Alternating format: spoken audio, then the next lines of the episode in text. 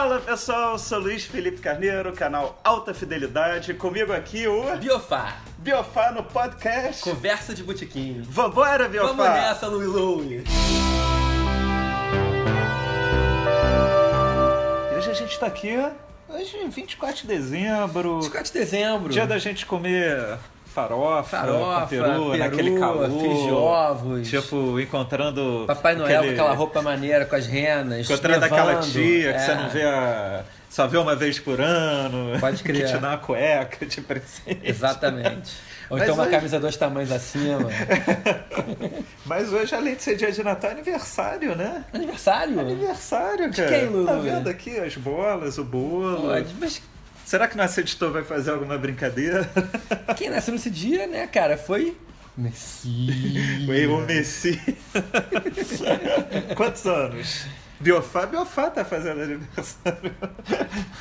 Eu tô fazendo 39. 39? Messias está fazendo 2000 e 2000, 2017, né? 2000. 2016, 2016, 2016. E nesse final, eu tava assim pensando, já que é dia de Natal, fazer uma coisa mais leve, não sei o quê. Aí veio aquela coisa tipo os discos da minha vida. Se você pudesse levar cinco discos para uma ilha deserta, qualquer coisa que seja. É, Então eu pensei, pô, eu vou escolher cinco, eu faço cinco, a gente debater. Só que para não ficar. Já que escolher cinco é uma coisa hor- horrível, né? Você tinha que escolher cinco dos anos 80, cinco dos- e mesmo assim ia continuar difícil. Porra. Então vamos f- fazer só disco internacional. Aí ano que vem a gente faz o nosso nacional também. Tá, mas assim, eu quero deixar registrado que quando você me pediu pra fazer isso, você quase me matou, brother. Porque é uma missão completamente impossível. Eu queimei a cabeça pra tentar chegar no, no- em cinco discos. Foi impossível. Eu não conseguia chegar nem nos 30 melhores. É muito e aí difícil pensar eu tive cinco, que estabelecer algum tipo de conceito pra poder ficar satisfeito com esses cinco discos e não querer me matar. Né? Hum. O conceito que eu arranjei foram discos que eu me lembro que na hora que eu ouvi mudaram completamente a minha vida, a minha maneira de pensar a música e por isso eles são os mais importantes pra mim. Hum. Foi a única maneira que eu consegui chegar a esse. E mesmo assim, ainda tive que tirar coisas assim com aperto no coração. E qual seria. Não vamos falar em ordem de preferência, que aí já é não, demais, mas. eu também não conseguiria falar. assim. Qual o primeiro que vocês. A minha lista ficou em cima da mesa, eu acho. Diretor que Isso foi uma indireta? Não, até sei de qual, mas é porque senão vai acabar mudando. É, mas é então melhor. tá aqui é. escrito. Tanto que essa primeira lista aqui foi original, aí depois eu mudei tudo e coloquei outro em cima. É foda, é quase impossível, cara. E qual é o primeiro que você citaria? Rubber Soul, Beatles. Rubber Soul? Rubber Soul. É o que tá lá, Tá lá ele assinado pelos quatro garotos. É, e por que o Rubber Soul? desaparecer dessa parede, você pode saber quem foi que pegou. Foi bom você ter escolhido Beatles porque é, quando eu pensei nisso eu falei, não vou citar Beatles. A porque- primeira coisa que eu pensei quando você me pediu foi: bom, um dos cinco. Eu, eu, sei Eu também pensei nisso, mas eu falei exatamente por causa disso eu não vou E aí eu citar pensei, cara, Beatles. qual, você tem que ser Beatles e tem que ser mesmo, qual dos Beatles? Aí eu pensei, cara, Rubber Soul é o disco que eu me lembro que acendeu uma luzinha na minha cabeça quando eu ouvia. Porque eu, eu fui meio na ordem cronológica. Eu comecei com uma coletâneazinha, aquele 20 Greatest Hits que todo mundo tinha, você tinha também, que eu adorava também. Mas aí eu comecei a comprar os discos mesmo, assim, quando eu tinha uns 8, Três 9 anos. anos. Não, é, 3 anos era mais ouvindo de rebarba do meu pai. Três mas- anos era Rita Lee. é, total, total. Aí aí da minha inicia- iniciativa mesmo. Mas eu pensei, eu comecei a comprar mesmo e tal. E aí, aquele som do comecinho que eu acho maravilhoso, não acho que deva nada aos discos mais clássicos, como Abbey Road e tal. Mas é um- uma fase um pouco mais bobinha. E eu fui indo gradativamente. fazer muito de transição, É, né? Quando chegou no Rubber Soul, aquilo já era muito sério. O Rubber Soul que eu acho que foi a fase Exatamente. Pra mim é o primeiro disco assim, os Beatles agora resolveram ser artísticos de verdade. E cara, mudou a minha vida. Mudou minha vida, o nível das composições era emocionante pra mim. Eu ouvi assim, eu comprei em fita primeiro, eu quebrei a fita de tanto que eu ouvia. E foi o primeiro que, que, me, que, que começou assim a me a me levar pro caminho de ser um fã de música mesmo e decidir que eu queria consumir música como nunca, nunca quis consumir nada na minha vida. Foi esse. Qual é a música que. Só uma música. Só uma música? Fala assim, você tá com o Soul agora, pode. In My Life. In My Life. In My Life. É, muito boa. Aquele solo de piano, cara, aquilo é É, muito também sério. gosto muito, é emocionante. Cara, você começou com Beatles, então qualquer coisa que eu citar aqui, né, eu vou falar, pô, Luiz, não sei o quê. Mas eu vou citar um disco, eu. Você explicou o seu método de escolha. O meu método de escolha foi o seguinte: aquele, aquela velha brincadeira da ilha deserta. Você só pode levar cinco discos. Então eu pensei cinco discos que realmente eu falo, pô, são discos que eu gosto muito. Mas, Mas, eu excluí discos. Por que a ilha tem que ser deserta? Por que não pode ter uma baby na, na, na, na- ilha? Ou por que não pode ter uns camaradas seus? Não, pode ser, Porque mas a eu- ilha deserta dá aquela impressão, tipo, só tem você e a música. Entendi. Ponto Tipo, válido, ponto válido. sabe? Ponto válido. E depois eu vou explicar algumas coisas, mas eu vou começar. Eu escolhi cinco discos e eu tentei evitar discos ao vivo e coletâneas. É Mas uma teve boa. uma coletânea, e eu vou começar pela coletânea, que eu não consegui me livrar, que é o Greatest Hits do Queen. O primeiro, né? Porque esse Aquela capinha disco preta com a- com, os quatro lá. Esse disco eu já falei em algum vídeo, não sei se foi contigo. Me lembro, me lembro quando comigo, eu sim. conheci. é, meu pai comprou um Discman no Japão, finalzinho dos anos 80, e ele comprou uns 10 CDs, assim. E ele sabia que eu era fã do Queen, tinha esse.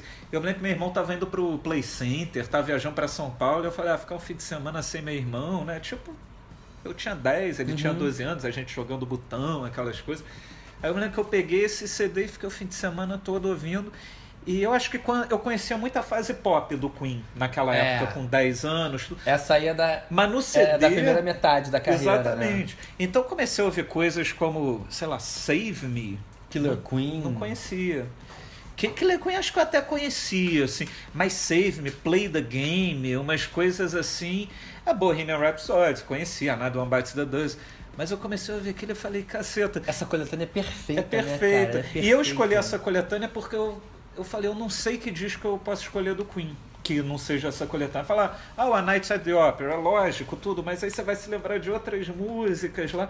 E aqui no Brasil essa coisa da coletânea ficou muito. Porque lança qualquer merda assim, coletânea, o melhor de, é Maximum, sei lá o que. Lá fora, esse negócio de coletânea é uma coisa mais séria. Assim, você vê, por exemplo, o Legends do Bob Marley, o Greatest Hits do Queen, do Eurythmics. O, É. a, a galera que é fã da banda, ela vai comprar a coletânea É, mesmo tendo todas as Exatamente, é considerado quase um disco de Quase catálogo, que um disco né? de, é um verdade. disco de carreira, assim, porque geralmente é a banda que escolhe as músicas, O a ordem da das capa, é, faixas. não é tipo É diferente dessa coisa que a gravadora. arte de É. Gal Costa. A arte dia foi até importante não, mim porque são, são ótimos discos. mas aquilo é o cara da cara de gravadora que, coletânea, esco- exa- que escolhe. É aquela capa padronizada para todos os artistas da exatamente, coleção. exatamente. É diferente. É diferente, Então razão. me dei ao direito assim de botar essa coletânea. Você vai sofrer um pênalti pequeno pela, pela sua quebra das regras, mas tá tudo certo. Tá, tudo bem, eu aceito. e qual é o seu segundo disco? Meu segundo chama-se Axis Bold as Love, Jimi Hendrix. Mudou a minha vida também mais de um sentido, tanto pela, pela explosão da porrada psicodélica musical, como de começar a entender que tocar guitarra era uma coisa muito séria e que ia virar uma coisa muito séria pra mim. Você já tocava guitarra? Já. Não tava no comecinho. Eu comecei a tocar com 13. Eu conheci esse disco com 13 também, mas no fim do ano. Hum. E eu já conhecia muita coisa de Jimi Hendrix e tal, mas coletânea, clipe. Eu não- Esse foi o primeiro disco realmente que eu parei pra ouvir. E tem coisas como X, a música Bold as Love. Cara, que tem guitarras incríveis. Spanish Castle Magic. Enfim. Pra mim foi uma transição enorme, assim, de eu ouvir isso e falei, caralho, guitarra, preciso comprar um wah preciso ter um. Marshall. E aí começou essa loucura toda de guitarra geral. Foi com o Jimmy, e esse foi o disco do Jimmy que realmente me, me sequestrou e nunca mais me devolveu. Você tinha LP, LPzão mesmo? CD, já, era, já, já foi era CD, já foi CD. É, porque primeiro, é- primeiro gravei do vinil do meu grande pai musical Marcelão de Sá Ah, e logo depois comprei o CD. entendi. Mais alguma coisa para falar? Quer dizer, poderia falar muito sobre Poder disco. pa- passar uma hora falando sobre esse disco. É, o problema é que você tá vendo com nomes muito fortes assim, eu me sinto na obrigação de, pô, Beatles, Queen. Então, porra, eu vou, já que você citou o O Jimmy, Jimi Hendrix, eu vou citar Bob Dylan. muito bem citado. E as pessoas talvez falem, como assim? Mas pra mim o disco do Bob Dylan, que foi muito isso assim, mudou um pouco minha vida quando eu escutei. Eu me lembro que eu tava viajando, eu tava nos Estados Unidos, comprei o CD quando saiu, que é o Time Out of Mind. É o disco dele Ah, de super recente, 1997. Nem tanto, né? Vai fazer É, 20. é, assim. e, é, ano que vem deve ser edição de 20 É, anos. já tem 20 anos, né? Caraca, Luz. Eu me lembro eu comprando já esse CD. 20 anos, cara. Depois eu comprei Pra a mim é edição um disco especial. novo dele. Pois é. E eu acho que esse disco, assim. Depois desse disco, É o Bob. Dylan nunca mais lançou um disco É. ruim, que alguém falasse mal. Porque parece que nesse disco ele encontrou uma coisa.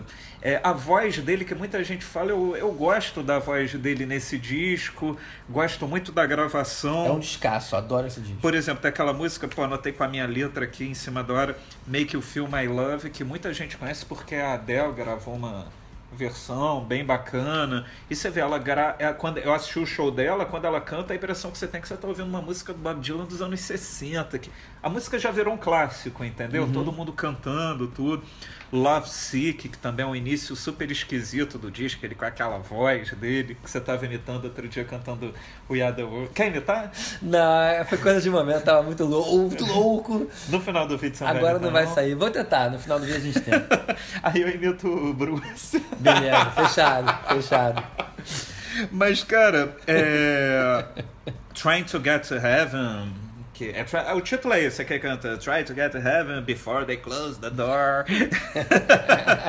Not, da, é, Not Dark Yet. Tem a última música Highlands, que depois eu comprei o LP duplo, então a música tem uns 12 minutos de duração ao lado do D inteiro. Então é um disco que eu falo que mudou um pouco minha vida, porque eu já conhecia o Bob Dylan, tinha algumas coisas antigas dele, coletânea, mas depois desse disco eu comprei absolutamente tudo do Bob Dylan, sabe? Que eu Foi conhecia tudo a fundo, sabe? Tinha, é lógico, Dylan. Unplugged de MTV, mas esse disco realmente eu. E até hoje eu, eu falo que eu levaria para uma ilha deserta porque eu nunca enjoei desse disco, sabe? É um disco muito bom. E qual seria o seu terceiro? Tem algum Dylan ou não? Não tem Dylan. Tem, mas poderia ter. Poderia ter tudo. Meu terceiro disco é Miles Davis, Filhos de Kilimanjaro. Hum. Que pra mim foi o primeiro disco de jazz de verdade que eu ouvi e que me deixou completamente louco. Qual é a banda? Ah, É o, quinteto, é o último disco do Quinteto Clássico. Na verdade, o Quinteto Clássico do Miles, o, o segundo Quinteto Clássico do Miles, que era Tony Williams, Wayne Batera, Shorter. Wayne Shorter, Herbie Hancock e é o Ron que eu mais gosto. Eu também. Hard bop pesado. Esse disco já é assim, metade do disco, estão três músicas com essa banda e nas outras duas músicas sai Herbie Hancock e sai Ron Carter e entra Chick Corea e Dave Holland. É. Em termos de qualidade, não- nada, nada, nada a comprometer. Esse disco, assim, mas é um disco de jazz porrada, lindo, maravilhoso. Foi a última banda, o disco acústico do Miles, da a última banda acústica dele também, a, a clássica, né? Não a com o Dave Holland, Chick Corea, que já estava usando Fender Rhodes e tal.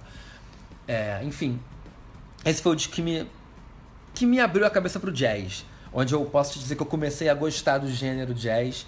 E eu comecei a correr atrás de jazz. E durante muito tempo na minha vida eu parei com tudo só pra ouvir jazz. É, eu tive essa fase É. também, de não conseguir ouvir outra coisa que não fosse E jazz. aí, pronto, aí o jazz entrou na minha vida e isso foi em 95. Então já tem mais de 20 anos que eu comecei com isso e nunca mais parei. Jazz é uma paixão. que- Já dá pra sair o box, né? 22 anos do. Biofá com. Fato. com certeza, com resenha minha. os encartes, né? O disco é Tudo. uma porrada, cara. É muito intenso. É, ele, ele, ele altera o seu estado de espírito. É impressionante. É um disco que eu nunca. Eu não costumo botar ele pra. sei lá, cozinhar, pra ficar de bobeira. Eu boto ele, paro o que eu tô fazendo, fico sentado, ouvindo e. passando perrengue mental com a genialidade do Maras. Eu vou citar meu terceiro. Duas. Ótimo. Aqui. Excelente. Qual vai ser? Black Star. o melhor disco do bom. Pra mim, o melhor disco do Bowie. Outro dia eu tava até vendo, porque o Biofar me sacanear, pô, Black Star é o melhor disco do Bowie, e eu tava lendo isso na Rolling Stone americana, quando eu tava viajando, teve aquela reportagem que acho que tem na brasileira também, que é a discografia da banda e tem lá ó, os principais, os meia-bomba, sabe, não sei o que. Uhum. E tava lá, ó, era o, os principais eram o Zig Stardust, o Heroes. Acho que o Heroes e o Black Star. Aí eu falei, bom, então eu não tô sozinho, Não, porque pra estar entre o os. disco é muito bom. mais.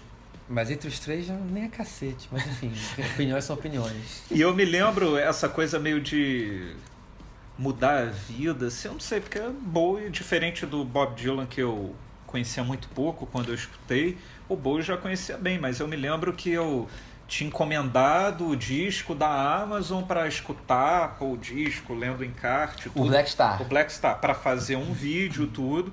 Aí o Bowie morreu. Aí eu me lembro, foi numa segunda de manhã, foi, Foi. segunda de Foi manhã. segunda de manhã. Aí eu, eu tava dormindo, porque eu durmo muito tarde, acordo mais tarde. Francisco mandou uma mensagem: Bowie morreu, tô indo pra aí que a gente tem que fazer uma semana David Bowie. Eu falei: caramba, eu nem tenho disco, não tinha escutado, eu tava esperando aquele momento, sabe? Meio. Aí eu me lembro que o Francisco até estava aqui em casa, estava fazendo os roteiros, top 5, station to station, não sei o que. Eu falei, bom, um dia eu vou ter que falar sobre o Black Star nessa semana. E eu ouvindo aquilo completamente assim, cara, como é que o cara ainda conseguiu fazer uma coisa Escasso. dessa, sabe? É um disco que eu pego e eu ouço do início ao fim, depois eu quero ouvir de novo, aquele disco compacto, né? Uhum. São oito músicas, Acho que é oito ou isso. nove, é. não sei. É, um disco curto, menos é de ótimo. 50 minutos e que termina de ouvir você já quer ouvir de novo. né? Exatamente. Tem aquela música Black Star que, pô, é um épico, né? Assim, a música cheia de climas, a emenda com Lazarus, que. Ou seja, tem toda uma história por trás, né? Muito. Muito forte. Não tatuei o Black Star à toa. Não foi à toa. É, se eu quisesse homenagear o Bowie, poderia ter tatuado o raio, não sei o que, vai, muitas imagens né, dele. Mas Verdade. o Black Star realmente para mim é, é um grande disco e vou te falar, hoje se eu tenho vontade de escutar Bowie, a primeira coisa, vou escutar o Black Star de novo. Acho justo. E semana que vem, vou adiantar o tema, a gente vai falar mais de Black Star, porque vai ser o último vídeo do ano. E a gente você tem que se preparar, hein? A gente tem que fazer uma retrospectiva do ano. Caramba. O pessoal tá cobrando. Cara, já é o highlight do ano, fato. Já então é a gente vai ano. voltar ao Black Star daqui a uma semana. Meu próximo, Mahavishnu Orquestra Birds of Fire. Descaralhaço. Mudou minha vida muito. Nunca vou me esquecer a primeira vez que eu ouvi John McLaughlin tocando aquela guitarra, meu irmão, tipo, com fraseado jazzístico, mas com uma pegada de rock and roll. Meu irmão, eu pirei. O fraseado dele era como nada que eu tinha ouvido na minha vida. E imediatamente, meu irmão, me influenciou na hora. Não que eu consegui tocar que nem ele, claro que não, mas já comecei a treinar umas escalas muito loucas, umas paradas de velocidade muito fodas. E com a banda, com Billy Cobham na batera, cara. Jan Hammer, teclado, sintetizador. É uma explosão de. É o Fusion mesmo na porradaria, que cara. você falar o Phil Collins. É o Fusion, cara, máximo. Mudou meu, mudou meu conceito de, cara, os, os tempos todos tortos, música em, em 9x13, em 7x8. Mudou Era o tudo. tipo de disco que na época da PUC direito você ficava ouvindo no fone sem olhar pra cara de ninguém. Exatamente. As patricinhas, o que, que você tá ouvindo? Não, não, deixa pra lá. Não, o que você tá ouvindo? Não, deixa pra lá. Tá, quer ouvir? A cara delas era assim, ó. Achou que eu tava de sacanagem, que eu não podia estar ouvindo. Enfim. cara, mudou a minha vida completamente, cara. Assim, o Jazz Fusion nunca foi tão, tão bem tocado e bem pensado como em Birds of Fire. Mudou minha vida completamente e numa ilha deserta. Eu ia sentir muita falta se eu não levasse. É.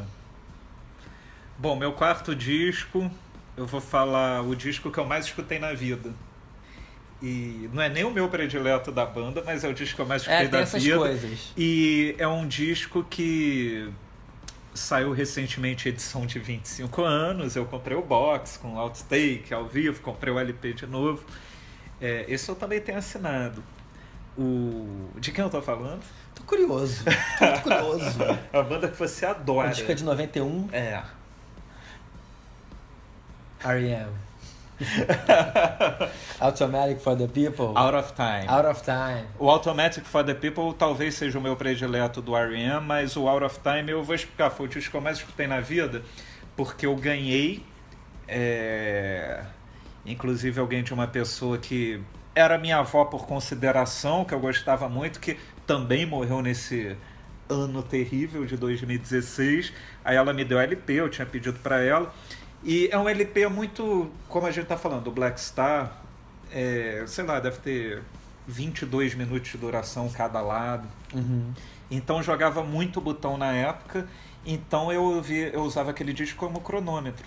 É, Que irado. primeiro tempo, segundo tempo. Cada tempo um lado. Então, às vezes acontecia de eu terminar o dia e falar, bom, ouvi 14 vezes o disco. Então, por isso como, que o disco como medidor de tempo medidor dessas de partidas de, tempo, botão. E ao mesmo tempo um disco muito bom. Não, claro. E detalhe, um disco que eu não enjoei. Eu escuto aquilo lá, Belong, músicas até mais difíceis, tudo. Eu não enjoei. O Automatic for the People, que eu não escutei tanto, às vezes eu falo, não, já cansei de muita coisa aqui. Tem isso, sim. Então é, eu levaria esse disco muito pelo lado afetivo, pelo lado que eu gosto do R.E.M., sabe? E também pelo fato de eu não ter enjoado. Porque no último É, disco eu vou. Deserta, isso é no último disco eu vou explicar É. exatamente esse ponto. É, então eu sei que você não gosta de R.E.M. tudo, mas esse disco. Não, tá.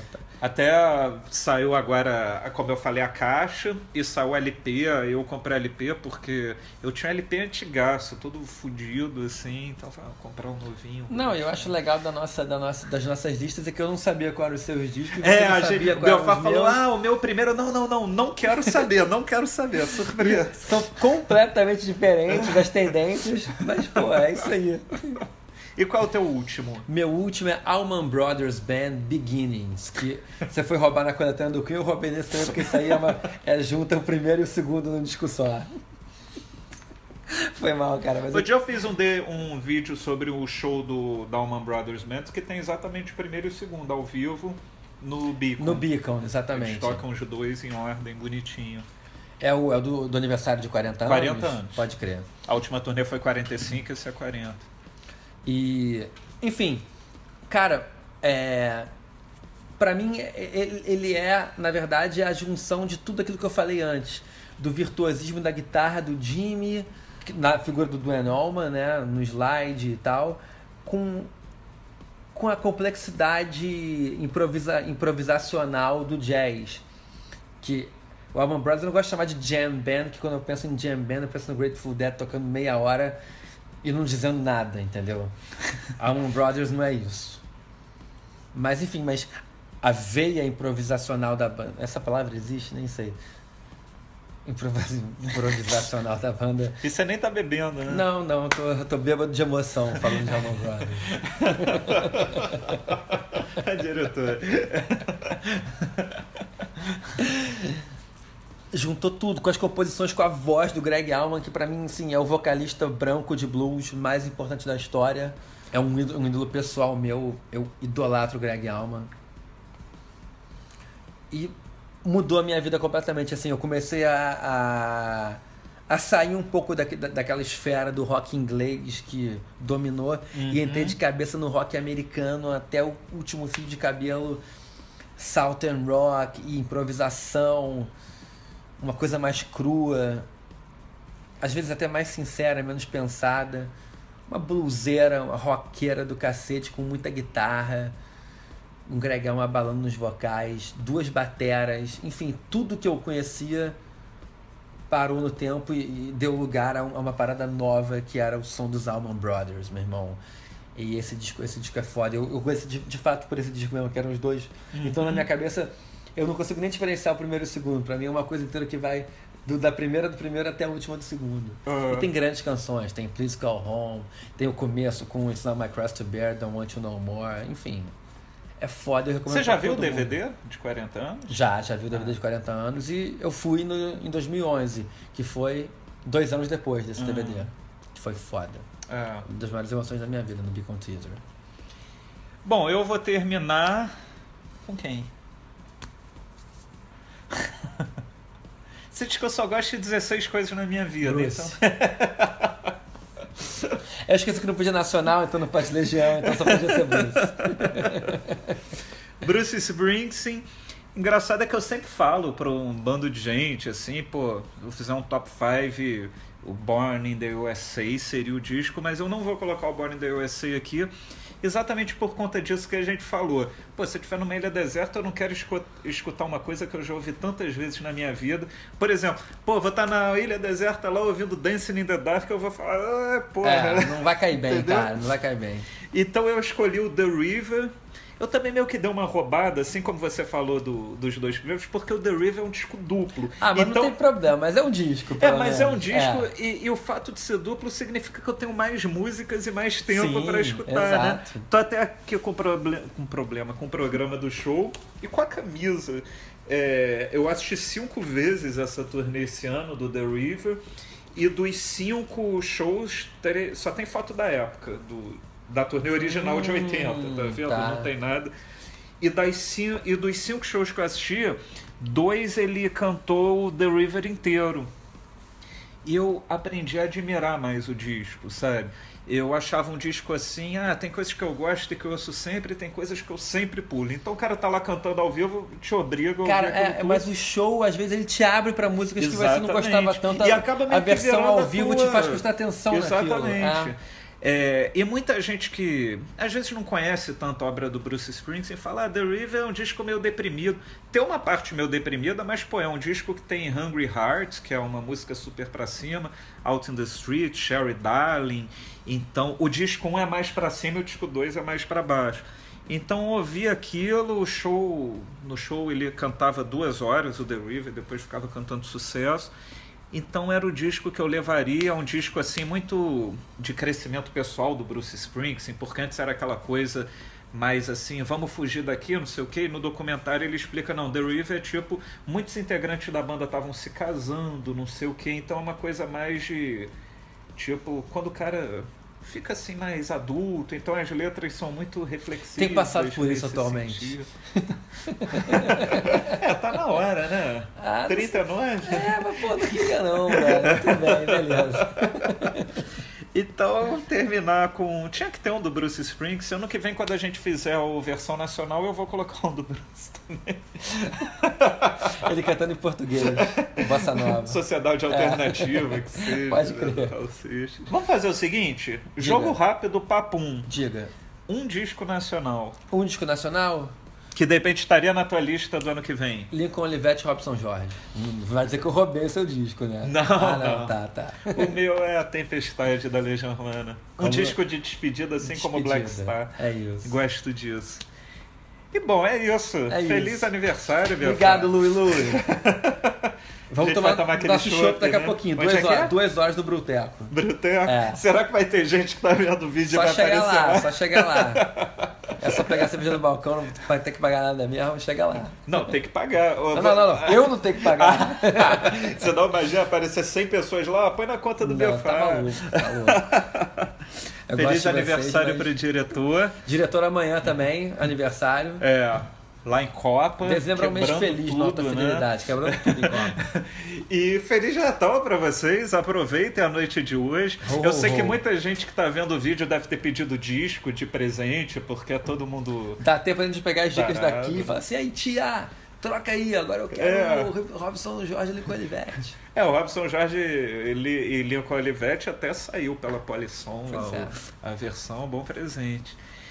E é isso, amanhã eu nem sei qual é o vídeo que vai ar, dia 25 de dezembro, mas alguma coisa vai ar, que o canal não para nunca.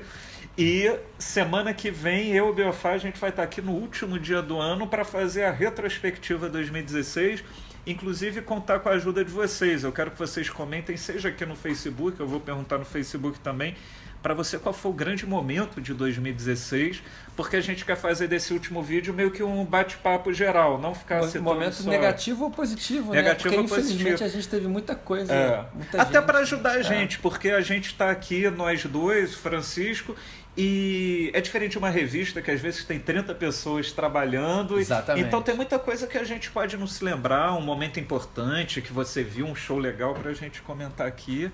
Então é isso, pessoal. Esse foi o podcast de hoje. Espero que tenham gostado. Toda terça e quinta vai ter um episódio novo por aqui. E a gente se vê também no meu canal, Alta Fidelidade, no YouTube, também nas redes sociais, o Instagram, Luiz Felipe Carneiro, tudo junto, né? E é isso. Até a próxima.